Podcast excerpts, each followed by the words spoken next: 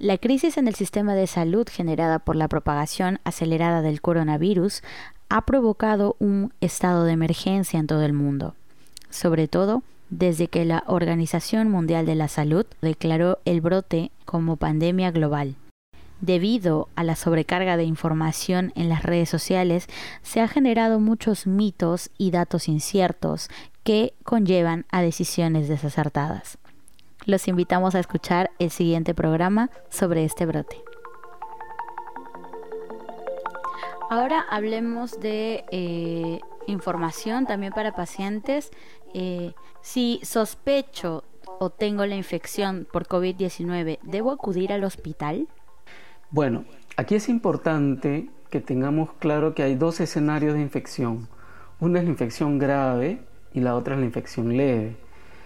Solamente las infecciones graves deben ir al hospital. ¿Y cómo sé que tengo una infección grave? Porque tengo dificultad para respirar, porque siento que respiro rápido, se me hunden las costillas. Entonces, eso puede ser un indicador de que tengo una, una condición grave. Pero en el caso de las personas que tienen los síntomas clásicos, que son muy parecidos a la gripe, es decir, tos, dolor de garganta, estornudos, secreción nasal, fiebre, malestar general, pero puedo respirar, esos son cuadros leves y deben quedarse en la casa, no ir al hospital, porque podrían empeorarse en el hospital al contagiarse de otras cosas y también contagiar a otras personas. ¿Qué significa estar en aislamiento domiciliario o en cuarentena? ¿Es lo mismo? No es lo mismo. El aislamiento domiciliario implica que debemos estar en casa. No salimos a trabajar, no salimos a pasear, al cine. Solamente saldremos seguramente para hacer compra de alimentos y una sola persona sale de la familia y tal vez para una atención médica urgente. Pero el resto del tiempo permanecemos en el domicilio y en casa tomando las medidas de prevención que ya se han mencionado. En cambio, en la cuarentena es un aislamiento más estricto y la cuarentena aplica para las personas que están en contacto directo con personas infectadas por COVID-19 o aquellas personas que ya tienen el diagnóstico y como comentábamos antes, tienen una infección leve.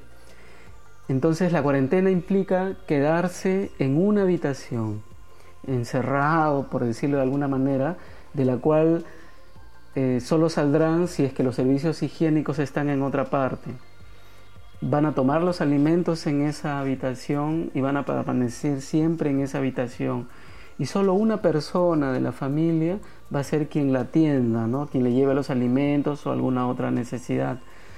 Y esta persona que la atienda debe usar mascarilla y debe estar eh, lavándose las manos, usando el alcohol gel también cada vez que sale de esa habitación. Eso es estar en cuarentena. Y mm, cuéntenos, doctor, ¿tomar antibióticos me protege o trata la infección por COVID-19? No, de hecho que no. Los antibióticos están diseñados para infecciones producidas por bacterias. El COVID-19 no es una bacteria, es un virus, así como el virus de la gripe, como el virus de la varicela, como el virus del VIH. Entonces, esto, este virus no muere con antibióticos. El antibiótico no le hace absolutamente nada. Entonces no tiene sentido utilizar antibióticos en una infección por COVID-19, ni tampoco creer que tomándola voy a prevenir la infección. Salvo que un médico me haya evaluado y me indique los antibióticos, porque tal vez tengo otro tipo de infección, no debería utilizarlos. Finalmente, doctor, ¿tiene algunas recomendaciones finales acerca de este tema?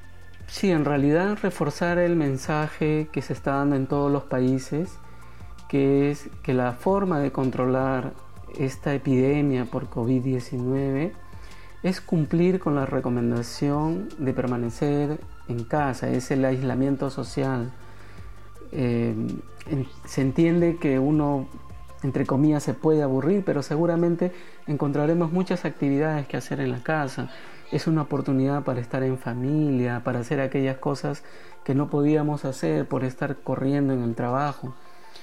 Pero si nosotros como ciudadanos no asumimos esa responsabilidad, esto no se va a detener, ¿no? Y probablemente se necesiten medidas más estrictas de aislamiento para poder controlarlo. Así que gran parte de la solución de esta epidemia está en nosotros. Muchas gracias, doctor. A ustedes, buen día. Y hasta aquí nuestro episodio sobre infección del coronavirus de gran interés para la población en general en estos momentos muy críticos para la salud en el mundo.